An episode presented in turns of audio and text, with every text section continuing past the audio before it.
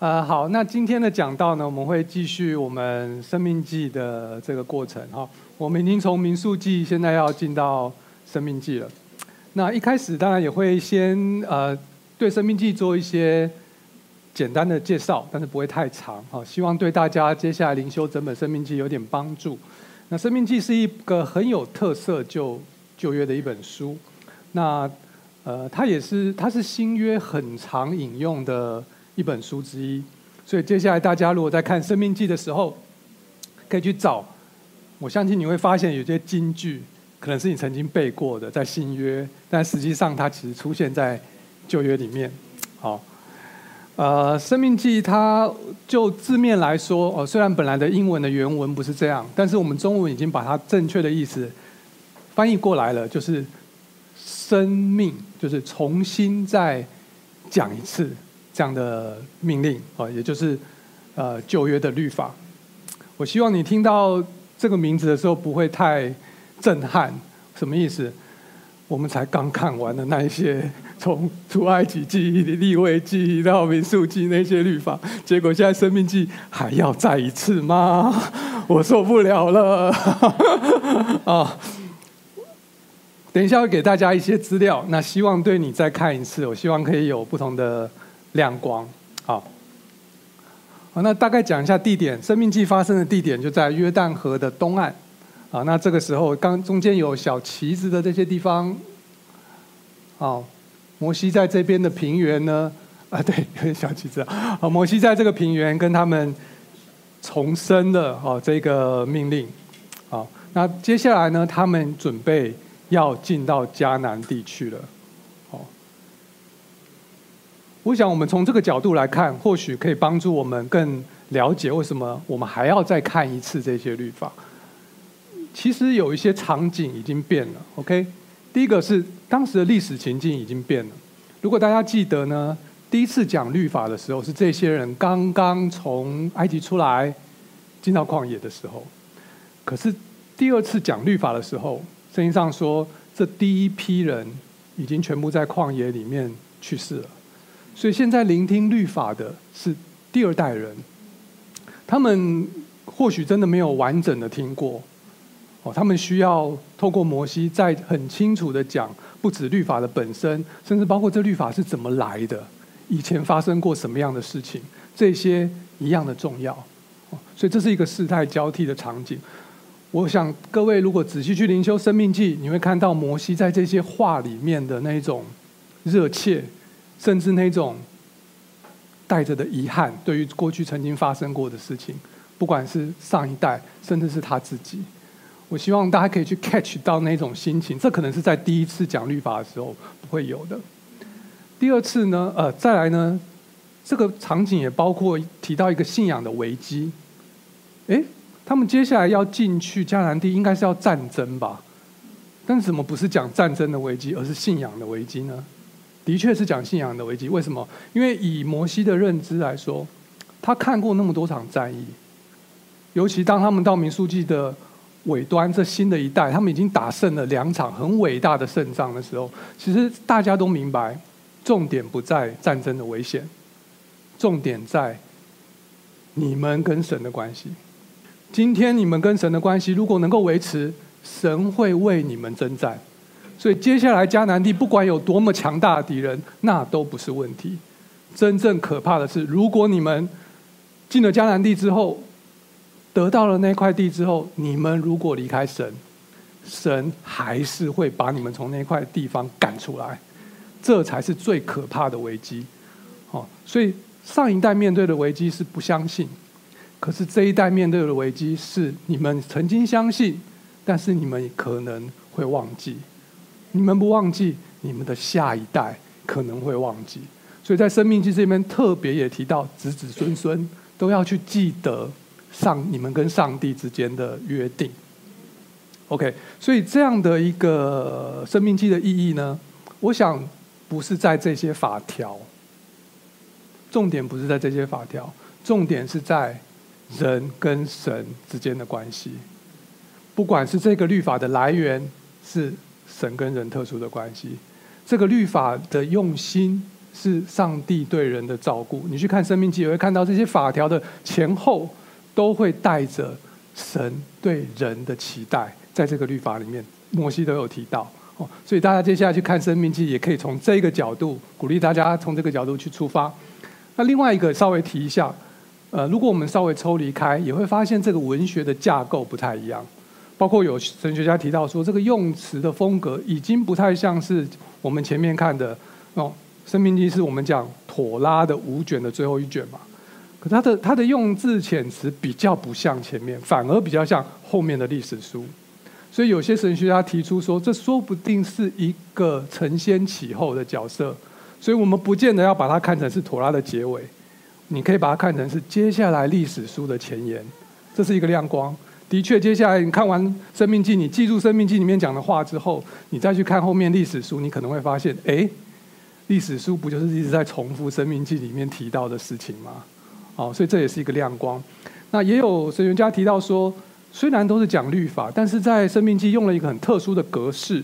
如果我们用术语讲，叫做呃宗主国跟附庸国签协约的格格式，这是一个国际条约的形式。这个格式在之前讲律法书的时候是没有的，这边用了一个格式。那我们不去细细的研究，但是我们就把这个字抓出来。也就是说，摩西或者说这个呃编这个生命记的编者，他们的重点似乎是放在这个约这件事情上，神跟人有约这件事情上。以后我们有机会，或许我们可以再多讲一些关于圣约神学。但是从这个点，我想大家就去看到说，不是法条，是关系，是神跟人之间的约。我们从这个角度切入去看《生命记》，我相信会比法条看多看到更多的东西。OK，所以我简单的介绍。那有一些这个东西呃资料呃之后再给大家好了，好不好？我今天就跳过。OK，好，那接下来我想我们就进到。呃，这这周的范围，《生命记》第一章到第四章，好，那整个《生命记》你可以把它看成是呃三篇摩西的讲论，第一篇是一到四章，中间很长，最后很短，好，所以我们今天就讲摩西的第一篇，差不多就是一到四章。前面的三章呢，其实摩西就跟以色列人回顾了一下他们之间的关系。从他们，呃，离开了埃及，到他们拿了律法，到他们在旷野中流浪，到他们战胜了，呃，那两个可怕的王，到他们现在站在这边，准备要进去迦南地这件事情。好，嗯，摩西重生这个。关系的目的是什么？有时候我们在想说，对，我们有约在身，不止他们，我们现在在新约，对不对？我们也是有约在身。这个约的意义是什么？它是一个约束吗？限制我们哪些能做，哪些不能做？它是一个合约吗？我必须为神做什么？神才为我做什么，或是它是另外一个概念，我们讲叫做盟约，叫做关系。其实我刚刚提到，大家应该知道，我讲的我们跟神的关系比较是属于后者，对不对？可是我们理智上知道，实际上 我们的生活是怎么跟这个盟约有关系的。其实摩西也很清楚。我们要能够继续待在跟神这个关系里面，不是靠我们自己的努力，也不是说我是一个有信用的人，就是这样而已。其实我们靠的是神对我们的恩典。所以在开始讲这一些我们应该做什么，我们神呃神是怎么样的神之前，摩西先讲，你们先去想一想，你们的父亲还有你们之前跟神的关系。你们在旷野是怎么遇到了这些事情？神是怎么样的带领你们到这里？其实这个概念并不陌生。我们刚才用圣餐，对不对？我不知道大家有没有想到，圣餐是什么？耶稣说，圣餐是我用血所立的新约。对不对？在这个经文里面就讲，对，它是也是一个约。可是，在这个约的时候，耶稣说了什么？圣经上说，耶稣拿起饼来，祝谢了，拨给这些门徒说：“这是我的身体，为你们舍的，你们要如此行，为的是纪念我。”约、纪念、恩典，这些是分不开的概念。我们之所以可以继续跟神保持这个关系，很多时候我们看不到。我我看我们现在的，有时候我们的状况就是很挑战。有时候我们的状况就是不知道未来会发生什么事，我不知道怎么坚持。我们都会经历过这个时间，在那个当下，我实在不晓得我有什么办法。但是不管是摩西也好，不管是耶稣也好，他都提醒我们可以做一件事情。我们去回顾我们的过去，神怎么样带领我认识他？神怎么样带领我经历过过去那些关卡？对，一度他们也是在当下，我们也觉得跨越不了，我们也觉得没有办法，但是就不就是这样一步一步在神的带领之下走过来了？那过去神都没有离开我们，没有放弃我们，现在也不会，未来也不会。这个是给我们的一个信息。我希望，嗯，今天透过前面的这三章，可以给大家这样的一个 insight。透过跟回顾神的约，我们可以激发我们对神的信心，还有对神的忠诚，足够让我们去面对我们接下来的困境、未知、挑战等等。好，接下来第二点也是今天的，也就是两点而已的第二点，但是这一点会比较长。生命记的第四章呢，就讲到关于敬拜偶像的这个问题。好，嗯，刚刚讲到生命记就是讲关于律法的事，那律法的最，你可以说像是宪法一样的，好了，是什么东西？最大的那个律法就是十诫嘛。好，所以接下来摩西就会开始从十诫开始讲起。好。那，但是十诫前面又有两条特别重要。第一届、第二届是什么？第一届是，我我们除了耶和华之外没有别的神，对，这第一届。第二届是什么？不可以拜偶像。哦，所以在接下来的这个申命记呢，第四章他就讲完，接下来他要说十诫之后，他就特别摩西特别强调关于拜偶像这件事情，特别警告。拜偶像的危险这件事情，好，所以我们接下来就一起来念，嗯，摩西在生命记第四章的一些经文。我们先念第九节好吗？一二三，来。但你要谨慎，谨保守你的心灵，免得忘记你亲眼所看见的事，又免得在你一生的日。传给你们的子子，我们先念到这边哈。在《生命记》第四章的一开始，摩西先讲这个律法很特别，这个律法是神给你们的律法。这一点跟在跟当时很多其他地方的国家不一样，他们也有也有法律，但是他们的法律是王给他们的法律。所以摩西说，没有其他国家跟你们一样这么特别。是神亲自把他的法律给你们的，所以你们可以觉得很自豪，很有信心，你们很有智慧，很有聪明。哦，可是到第九节，摩西就话锋一转了。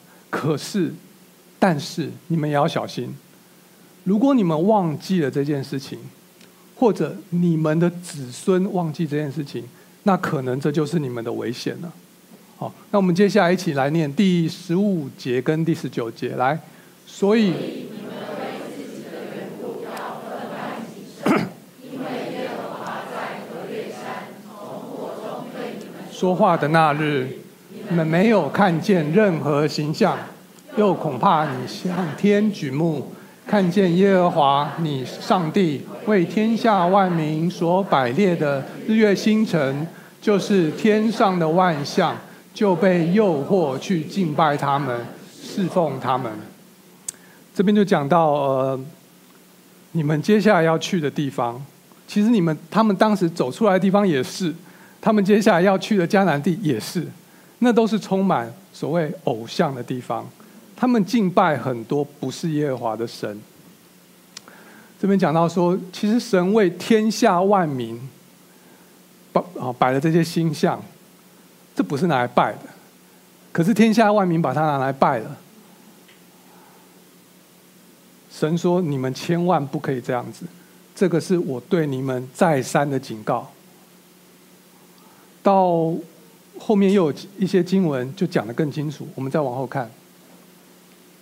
我们一起念从二十四节到二十六节来，因为耶和华你的上帝是吞灭的火，是忌邪的上帝，你们在那里住久了，生子生孙，若行为败坏。为自己雕刻任何形状的偶像，行耶和华你上帝中看为恶的事。换地向你们做见证，你们在过约旦河德为业的地上，必迅速灭亡。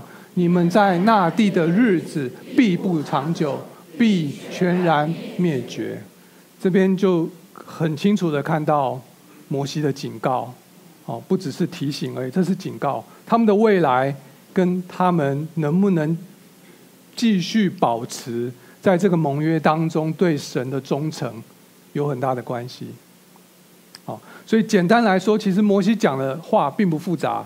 大家回去看，我可以用一句很简单的话讲：生命记就是什么？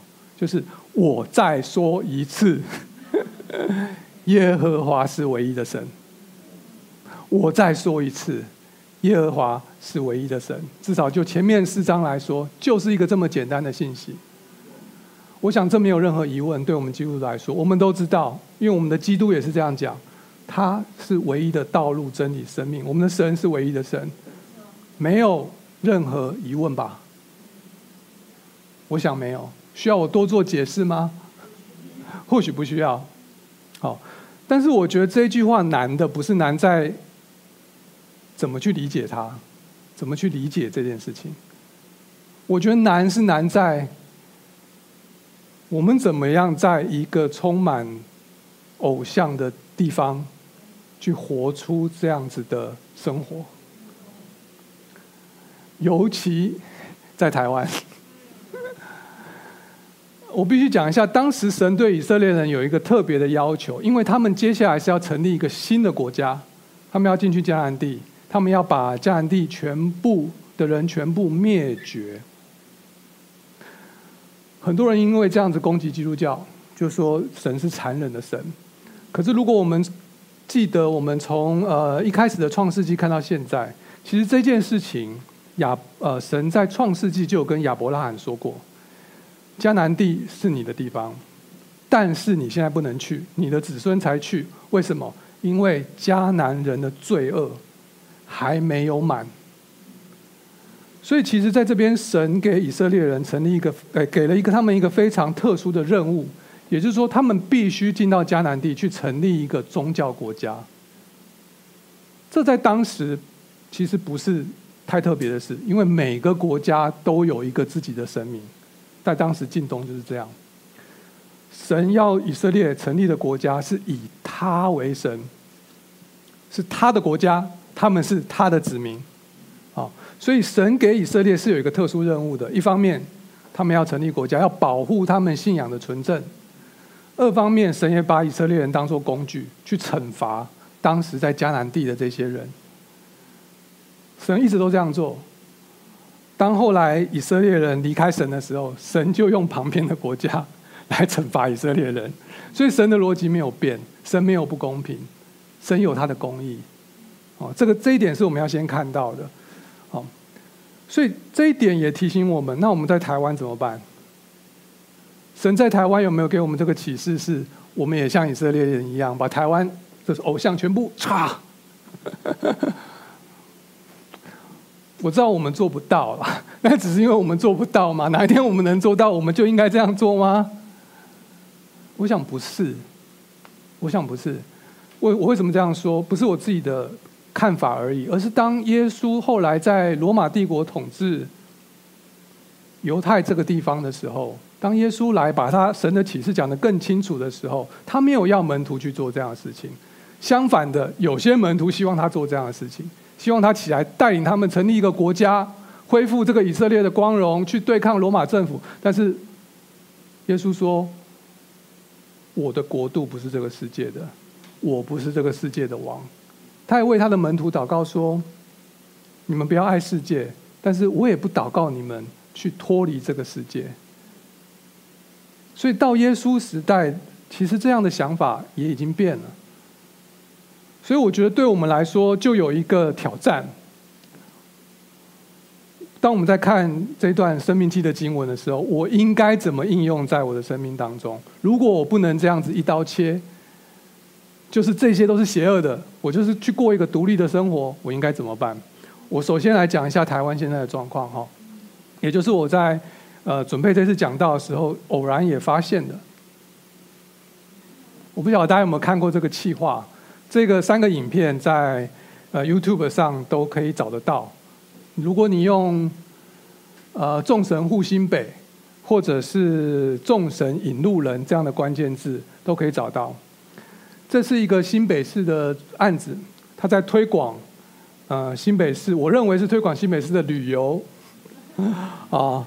但是他把旅游跟宗教活动结合在一起，你会看到在每个影片，他都会很清楚的标出来哪些庙在什么地方。他希望你可以把它当做是一个 tour 去去去游览，顺便了解新北市。那但是更厉害的是，我觉得，嗯，我先讲，他们讲说这个专案是他们希望面对年轻的世代去做传统宗教的推广。而且不只是国内，从影片看到他们是要把它推向国外，好，所以第一个影片右边这边，他讲到台湾人跟土地公的关系，他的背景是嗯，有一个香港的朋友，他来台湾创业，他遇到未很多未来的挑战，在台湾这边有几个他的好朋友，就带着他一起去土地公拜拜，好，所以这个创业。求财、友谊这个事情，他是把它联系在一起。OK，第二个影片是左上角，是日本人，两个日本人来台湾，他们呃不会中文，女的刚失恋，男的想要鼓励她，可是其实男生很喜欢她，所以男生想要跟她表白，啊，不知道怎么表白，所以他们就去姻缘庙去拜拜。然后寡不会表白，你要不要跟我在一起？好，类似像这样，很有意思。OK，第三个更厉害，只要有爱，就能拥抱新的可能、新的希望。我看完这个 slogan 的时候，我其实有点震撼。什么意思呢？信、望、爱，这不是基督教最大的三样吗？哦，可是其实他在这个影片里面。呃，一个国外的妻子跟一个 A B C 哈台湾的丈丈夫，他们去了国外，但是不能生孩子，所以他们就回来台湾拜拜，去拜这些呃祝生啊这些可以求子的庙宇。哦，那他们也甚至提到说，领养跟自己生其实都很好。哦，所以只要有爱，就有希望，就有新的可能。我不知道你听完这个的感觉是什么？哦，如如我我没有特别一定建议大家去看，如果大家要去看，也请你带着一个警戒的心，因为他是拜偶像，毕竟是这样子。哦，但是我跟大家讲我的感觉，我的感觉有点复杂，有点复杂，就是嗯，首先我知道为什么政府要这样做。呃，疫情之后，我们都希望打开我们的观光。那我们要怎么诉求我们的特色？可能大家想到，就是台湾就是一个多元的地方，宗教上也是一个多元的状况，所以这就是他们的诉求的点。所以我可以理解，我也可以理解，就是我们台湾就是一个在。国际地缘政治的角力之下，不被世界认可的一个小国家，我们能做什么？我们努力的输出台积电的晶片之外，这个硬实力之外，我们有没有什么软实力？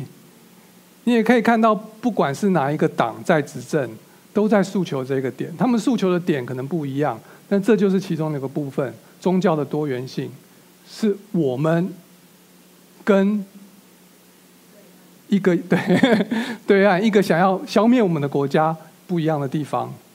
我们要做出我们的特色，所以这个我都可以理解。但是拜偶像这件事情对我来说，是我不能接受。OK，所以我问自己一个问题，我不晓得大家会不会也曾经问过自己一个问题：如果台湾的现况是这样，一个基督徒，他可以又爱上帝，又爱台湾吗？一个基督徒，他能够又爱上帝，又爱这样的台湾吗？如果可以，应该怎么做？OK，这是一个难题。我我把它称作叫做基督与文化之间的一个冲击。为什么我讲文化？因为嗯，我其实也去回想我自己，因为我本身我也不是基督教家庭长大的，我本身小时候也是拜拜的人。我也在想，我小时候这么多的拜拜，我有很虔诚吗？并没有。我刚刚有些人摇头，对不对？并没有。对我来说，我没有很真的相信我拜的那个是什么神，甚至他是谁我都不知道。但是我觉得这是我们家庭活动的一部分，因为我爸妈去，所以我跟着去。对，嗯，可能那边有时候会给我一点平安的感觉。哦，那些。那些烟香的味道等等的，我也不是太反对。然后拜拜完拜拜的时候，都有一些特别的贡品，像什么糯米饭上面有一个龙眼干，我可能讲太细了。那是我小时候最期待可以吃到的零食之一哈。我觉得那些东西的意义可能大过于那个神是什么神，我到底有多相信他会给我他求的东西？还好，嗯。其实我想，很多在台湾的人在所谓参与在这些不管是妈祖，不管是什么这些活动里面的时候，他们很虔诚吗？我想未必啦。哦，与其说是一种很泛滥的异教崇拜，不如说是一种这是台湾的文化现象，包括很多人讲中国人祭祖的问题，这个在过过往也发生过很多的挑战。我们是真的相信我们祖先变成神了吗？那是重点吗？有时候不太是重点。重点是我们在儒家的哲学之下，我们认为人必须要孝顺，我们必须要有一个仪式来表达我们的孝顺。与其说那是做给那个牌位看的，不如说是做给我爸妈看的，或者做给我们孩子看的。这是一个传承，儒家传承的精神。对，所以这些文化其实影响我们很大。而基督教有时候也从这当中得到好处，不是只有坏处。我举例来说，我当年自己生命遇到一些困难的时候，我也想寻求一些宗教的帮助，但是不好意思，我是听西洋音乐长大的，所以当我在选择的时候，佛教就被我打叉了，因为我没有办法接受那个嗯那个年轻的声音，呃，这这没有什么，就是我不喜欢。对，可是我一来到。教会一听到弟兄姐妹唱圣歌，其实我还没有信，我都已经觉得我被很深的感动。这是信仰吗？我对那歌词有很了解吗？恐怕还没有。对，我只那是文化的影响。我也想，刚包括刚刚圣经提到的，我们孩子在基督教家庭长大的孩子，有那么容易就看到一个庙就走进去拜吗？即使他还没有决定受洗，还没有真的正式成为我们弟兄姐妹，会吗？我觉得也没那么简单。我听很多孩子，他们就是不习惯那种味道，不习惯那个场景，不喜欢那个地方。你说我们的孩子已经很有信念了吗？很知道神是神唯一的神吗？其实也没有。那因为他从小跟我们长大，他就是不习惯那个环境。这是文化的影响力，还不到信仰。所以基督教也受益，也从文化受益。或者我们反过来说，文化当中也有神的祝福，也有神的恩赐在里面。所以，当我们如果太过于武断，就一刀切，说这些东西都是邪恶的，都是邪灵，都是罪恶。我觉得这样的论述太过于粗暴了，会伤了很多。他们其实想要的不是这些神明，而是他们想要后面的这些价值观。他们在追求脚踏实地，追求真爱，追求家庭。只是他们用这种方式，他们的心是邪恶的吗？他们心不邪恶，只是他们用了可能。不是我们的神所喜悦的方式而已。OK，所以在面对基督与文化的这种难题的时候，我觉得我们要先更谨慎。这是我我想提出第一个点。尤其我们在台湾，我们在台北的弟兄姐妹可能没有那么深刻的感觉。可是我去了台中，我有听到台中的弟兄姐妹跟我们讲，当他讲说他是基督徒的时候，人家马上就叫他住嘴。你跟我们不是同一国的，我们先聊别的，完全没有开启话题的任何空间。对，这是在台，大家知道妈祖这些都是在台中是大本营嘛，这是他们面对的处境。OK，所以我们要更加小心，因为基督教已经给人家这种印象，就是你们就是把我们当敌人，你们就是有机会就是要铲除我们的这种印象。OK，这个我们要小心。不过你可能也会问我说，那不然呢？难道我们就一起吗？一起拜吗？都是神吗？哦，不是，也不是。我们应该怎么做？我要知道，我们要大家知道，我们并不孤单呐、基督教与基督与文化之间的难题，这种冲突，从有基督教以来就发生，就开始了。其实，在历史上，教会历史上有很多不同的努力，到最近也有一些神学家把它整理出来的几个模式，我觉得可以刺激我们。我等下讲的东西，不是圣，不完全是圣经当中的，这有很多我们努力的经验的呈现。那可能。我没有办法直接告诉大家，大家你就是应该怎么去做，啊！但是我希望可以刺激一下大家的思考，呃，包括这些神学家提出来的几个模式，也不是就这几个模式而已，也不是就是非得这样做或那样做而已。有时候我们会混杂了好几种方法，在不同的处境，然后凭着根据我们自己当下的状况，这都正常。这都正常，我只是想要鼓励大家去思考一下，用不同的角度去思考一下这个问题。好，这样接下来我就会提一下我看到一些神学家他们的做法、他们的整理，基督与文化的关系到底是什么关系？第一个，我讲，我们刚刚已经讲很多，基督与文化就是仇敌，文化就是基督的仇敌啊。在历史上，呃，很多，那甚至到美国，现在有一群人，我不知道大家有没有听过，叫 Amish，阿米许人。哦，大概在美国人数不少，三十万哦。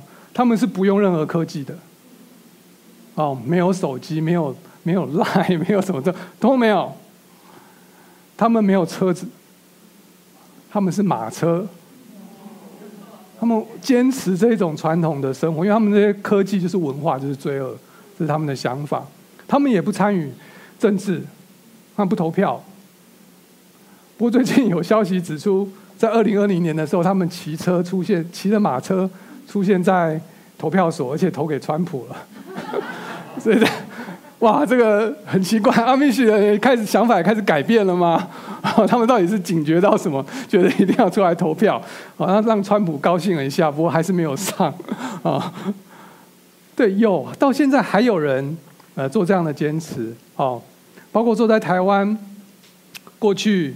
呃，可能也有大家有印象，那个耶和华见证人他们曾经很多人因为反对呃服兵役，他们认为服兵役是这个世俗的事情，是罪恶，他们不做这样的事情，所以被不断的被这个不断的入狱，一直入狱，一直入狱，放出来又叫他服兵役，就在关。好，那因为这几个事件引发了社会很大的讨论。最后也促成了在两千年的时候社会替代役的实行，所以再也没有这样的事件，因为我信仰的关系不当兵而需要坐牢的这件事情，所以这在台湾也真的发生过。好，虽然我们刚才对这样的做法，我们可能不是太认同，我们也有一些批评，啊，但是某种程度也有的神学家说，他们这样做是有好处。他们可以确保他们的孩子不受到这个世界的影响，因为他们是一个封闭式的教育环境。而且也有神学家说，当整个基督教变得越来越世俗化的时候，，maybe 他们是那个最后一道防线，那样一个刹车，OK，所以他们有存在的必要性。好，对，我刚刚漏讲一个，其实我自己是从 ICOC 早期就一直到现在在这个教会聚会，我们当年其实也有一点点这样的色彩，因为通常这样的团体他们会有很高的道德要求，他们常常会在分划分哪一些是被世俗污染的基督徒，哪一些是真基督徒。啊，我们以前也有点这样的倾向。我们以前也对很多基督教团体，他们在这个社会上的一些文化的工作，不是太赞赏。我们就觉得唯一重要就是传福音而已，没有其他的。对，所以我们自己当年也有一点这样子的色彩。哦，所以有时候批评别人的时候，也要想想自己。但是这样会有一个问题是说，容易导致我们其实对这个社会的影响力是有限的。因为这社会人不知道我们在做什么，我们那么只感受到一股敌意而已。OK，所以又有神学家提出其他的做法，那有没有可能我们就把两者融合在一起？不管是以文化为导向去融合基督教，举例来说，自由神学，耶稣就不是神呐，耶稣就是一个道德导师，啊，这样很容易大家就可以接受。对于不想相信神的人，哎，对，耶稣很棒，真的，你看新约耶稣的一些作为，哇，真的很了不起。他们可以很快接受，也有所谓的解放神学，不要讲那么多了。这个社会的问题就是需要革命，耶稣就是一个革命家，有人这样讲。尤其在中呃中南美洲的状况，哦，也有所谓的成功神学，人都想成功，耶稣也是帮你成功，你信他，说不定可以捡到钻石之类的这种，哦，之前都有发生，对不对？不管你是从文化去融合基督教，或者你把基督教融合到文化里面，啊，就好像中呃中世纪的时候的天主教，他们是一种文化跟信仰的结合，哦，可是这样的问题常常是容易，像我们刚刚讲的这些例子，你太过于理性去用哲学去诠释基督教，或者是你太用文化去诠释基督教，到后来。那个基督都不像是圣经上讲的基督了，他变成另外一个人了，哦，所以最后都会走偏，容易走偏，也没有办法长久，因为这个信仰已经不是这个信仰本来的我们的基督信仰了。那到了马丁路德的时候，尤其是马丁路德他集大成，哈，他提出的这个观念，我觉得很有洞见。他说，基督跟文化是一直处于这个矛盾之中，基督会影响文化，文化也会影响基督教。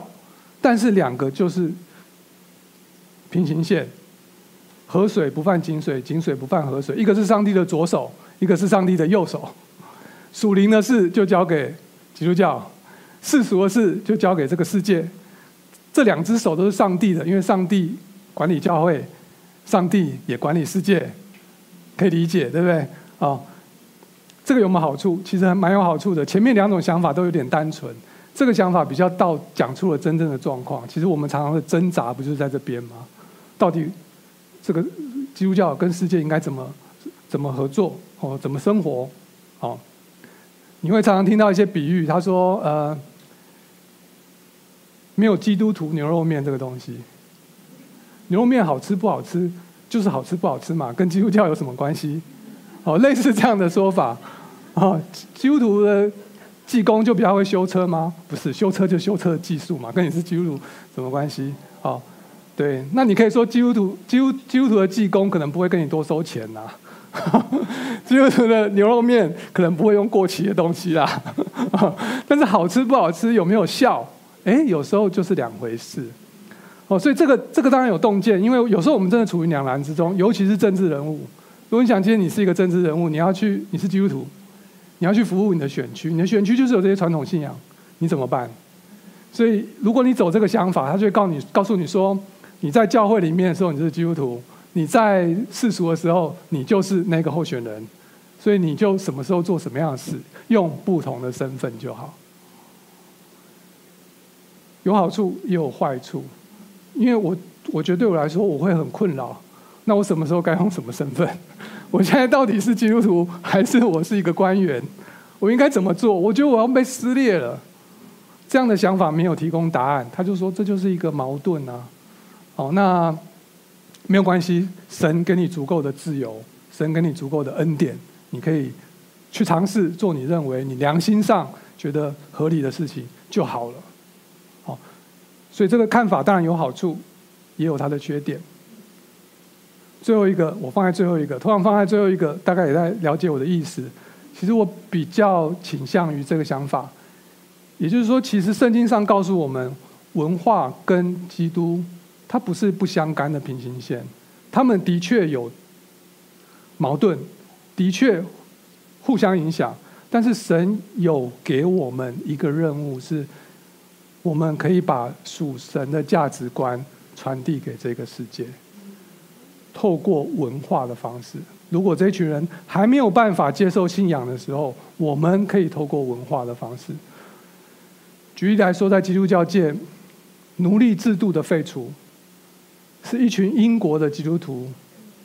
哦，可能大家有记得有一部电影叫《奇恩典》，他们在国会里面主张，因为他们的信心已经告诉他们，这个世界不应该有奴隶这种事情。可是当时的文化。还没有到这个地步，他们觉得经济上就是需要啊，我们的国家就是需要。那这一群人就认为不对，基督告诉我们，我们的文化不应该是这样子，所以他们努力的在议会也好，在各方去鼓吹这个运动。到后来社会不能认同他们，到最后在法案通过的努力，大家有有兴趣可以去看这部电影，你就有很多的收获。不用讲太远，讲到我们自己中国的状况。当年满清末年的时候，很多传教士来台呃来中国传教，他们遇到第一个问题，根本文盲一堆，看不懂中文，你怎么传？所以很多传教士后来他们改变想法，我们要先帮助这些人看懂字，我们要先从教育开始，甚至后来更多医生来了，说我们从医疗开始。好，当年满清。末年是非常一开始是非常反对基督教的，非常反对传教士的。但因为这些传教士在教育还有医疗上面的努力，开始改变了很多人对于基督教的印象。后才后来慢慢的开始，基督教得到认同，甚至有人开始可以信，信的人不会遭到太大的逼迫。那这一批训练出来的人，后来他们也投入了改革中国的一个呃运动当中。他们可能不见得都信了，可是他们都从。基督的文化里面看到，我们可以怎么样去改变中国？哦，所以这个都是例子。我们教会现在也在做很多。我们三十年之后，我们说我们要有走出去的社会福音。我们说我们要有媒体。我们都是尝试的在透过我们的行动，透过我们的诠释，去让这个世界知道基督教是什么。基督教跟我们的文化可以有什么样的关系？刚刚的诗歌。为什么要写台语？其实都有这样的用心在这个里面。OK，所以我们也在做。不过我也要说，我们还能做很多。这样的工作的确困难，我们需要被训练。就像台语的教发音需要被训练，我们需要很多的资源，甚至我们需要跨宗派的合作。因为有时候一个教会没有办法承担这么大的工作，这么困难的工作。这是我们的考验，但是这也是神给我们的使命。就像我们今天一开始讲的，这样的命令不是只给我们，还要给我们的下一代。透过文化的努力，我相信我们才会有更长远的影响力。今天的最后呢，我想我们就、呃，再念两段经文，我们一起来来看。我照着耶和华我的上帝所吩咐我的，将律例和典章教导你们，进去得为业的地上遵行，遵行，这就是你们在万民眼前的智慧和聪明。他们听见这一切的律例，必说：这大国的人真是有智慧、有聪明。哪一大国有神明与他们相近？像耶和华我们的上帝，在我们求告他的时候，与我们相近呢？哪一大国有这样公义的律例典章，像我今日在你们面前所颁布的这一律律法呢？这是摩西在《申命记》第四章所讲的。这个律法是神给的，它象征着我们在万民面前的智慧和聪明。我觉得我们基督徒心里可能不会有疑惑，对，我们真的相信是这样。可是后面那一段，我们世界的人认为是这样吗？如果今天我们只是把《生命力》的法条翻开，然后逼着他听，你觉得他会有这样的反应吗？哇，你真是很有智慧，你真是很聪明，会吗？我觉得没有那么简单。所以当摩西在讲我们的自豪的时候，其实也在讲我们有这样的任务，把这些东西解释给万民去听。耶稣说：“我们这是这世上的光，是世上的盐。”保罗说：“尤其当我们在跟别人对答的时候，可以像盐一样。”今天的讲到结束，我想讲一个我自己的例子。我刚提了一个问题：一个人可以又爱上帝，又爱台湾吗？我自己经历过一个状况，是在我工作的时候，有我一个非常敬重的前辈，我们是很好的朋友。有一天，他就跟我吃饭，他问我一个问题。他说：“哎，你们基督徒是不是都会奉献？”我说：“对，没错。”他说：“我听说是十分之一啊。”我想说：“哇，这个不是基督徒也在挑战我奉献有没有十分之一啊？” 还好都有，对我有努力哈，有我就说稍微有点自豪，说有我都应该算是有做到。哦，那嗯、我本来想说。他听完以后是不是会啊？哇，你很不错啊，你很厉害啊！啊，没想到他听完以后眉头就皱起来。他说：“十分之一，以你的收入来说，不是一个小数字吧？”他说：“你难道没有想过这些钱可以捐给在台湾有需要的人吗？”我当时就有点措手不及，因为我没有想到是这样的回应。我就想赶快去回应他，我就说。有啊，我也有捐给其他有需要的人，然后我不是没有。哦，那我的同事不认同。后来我就跟他说：“我是基督徒，基督徒当然要按照圣经的方式过我的信仰生活嘛。奉献是圣经说的啊，所以我就照圣经做嘛。”不能认同。对，所以从从那一次之后，三不五时他就会常常。挑我这件事情，哎呀，捐时就是钱都捐给教会啊什么的，我就忍耐。啊，有一次，有一次可能好像是报税的时候到了，我们又在聊关于税的问题，他又讲，捐时就是钱捐给教会就可以抵税啊什么什么什么。我那时候就有点 那次有点忍不住，我就是我就有点生气，我说我不是捐给教会，我是捐给上帝，我爱上帝，所以我捐给上帝。我爱上帝，上帝就拿我的钱来爱台湾，这样你可你可以接受吗？然后他也稍微愣了一下，他就说：“我可以接受。”然后换我觉得很 shock，我说：“哈，你可以接受？我这这根本就是很空泛的政治语言，不是吗？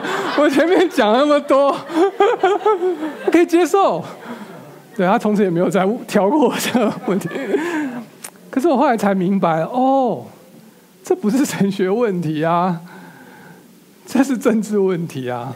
这政治问题你应该用政治语言，不是吗？哦，我分享这只是一个我小小的生命的体验。我们会有很多这个时候，有时候这时候就会找上你，不，其实你不愿意啊，这都是文化的一部分。呃，今天你我我今天讲到大概就到这边，你可能会觉得说，哎呀，我知道，但是。你们讲这个要进迦南地为业嘛？我现在状况就是很惨呐、我还在漂流啊，我根本没有业嘛。你在跟我讲什么文化？太远了吧？嗯，没有关系，其实你就去坚持，你就去好好坚持，过好你现在的状况。当年的以色列人也是这样，他们在漂流的时候，就像摩西刚刚回忆的，你就去好好的体验神跟你一起走过这一段困难的路程。等到过去之后，这些就会是你的力量。但是你也不要忘记，可能这也是一个机会，让你去看到台北市可能不像我们眼前所看的这么光鲜亮丽。他可能也有很多人跟你一样，在很挣扎的过生活。有没有什么是我们可以做的？刚弟兄提醒我，有一件事我们绝对可以做，我们可以为他们祷告。你很辛苦，但是你也可以为你身边很辛苦的人祷告，因为弟兄姐妹怎么帮你祷告，你就怎么帮身边那些很辛苦的人祷告。很有趣的是，在我们文化的现象里面，你邀请人家来教会，人家不一定来。好，你跟他讲道，他不一定听；你为他祷告，他可能就说好。这就是我们文化的现象。大家可能还知道，最近有国家祈祷会，蔡英文总统来祈祷会，接受所有基督教领袖的祷告。如果蔡英文没有拒绝，如果蔡英文的难题跟你一样，那我想你祷告就做对一件事情了。我们可以为身边人祷告，任何人都可以做。另一方面，我更想提醒我们当中，我看过去，我们当中很多是有产业的人，我们已经得地为业了，我们已经在这文化当中，某种时候我们都掌握了这个文化主流文化的脉动，我们得到了好处，所以我们有今天的地位，有今天的成就。我想提醒各位。我们不要只从文化受益，神要呼召我们，让这个文化也从我们的上帝那里得到好处。我们可以去找到属于我们的使命的领域。我知道有很多弟兄姐妹在做，包括刚刚郑姐讲的，也是我们怎么样在我们孩子的成长过程当中不要缺席，跟他一起创造美好的回忆。很多姐妹们去受家庭教育的训练，怎么样去在各个环节，老人也好，呃，年 dating 也好，婚姻也好，怎么样把上帝喜悦的旨意透过这些活动，我们传递出去，给予实际的帮助，这都是我们可以做的。最后，如果今天你可能还不是基督徒，你来到我们当中，我很欢迎你，但是我也很庆幸你来到地方，来到一个对的地方。只给你一个很简单的比喻：如果今天你要租房子，你知道有一个大房东在那边，你会去找二房东吗？不会。这一个简单的比喻，这个世界上你可能会看到很多的神明，很多的这些偶像，但是基督教相信，在这个背后有一个最大的上帝，一切的美善，一切的价值，都是从这个源头来的。